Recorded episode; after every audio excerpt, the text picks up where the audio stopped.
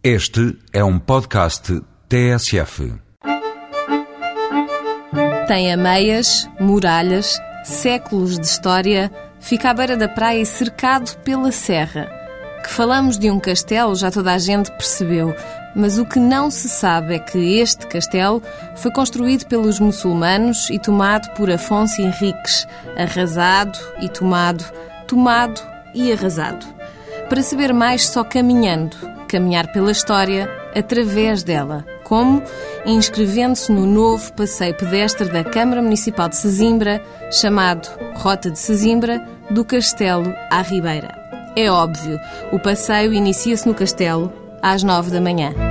Mas descanse, pode acordar ao ritmo da passada que segue em direção ao centro de Sesimbra, passa pela Capela do Espírito Santo dos Mariantes, a Rua da República, o Largo do Município e os Passos do Conselho.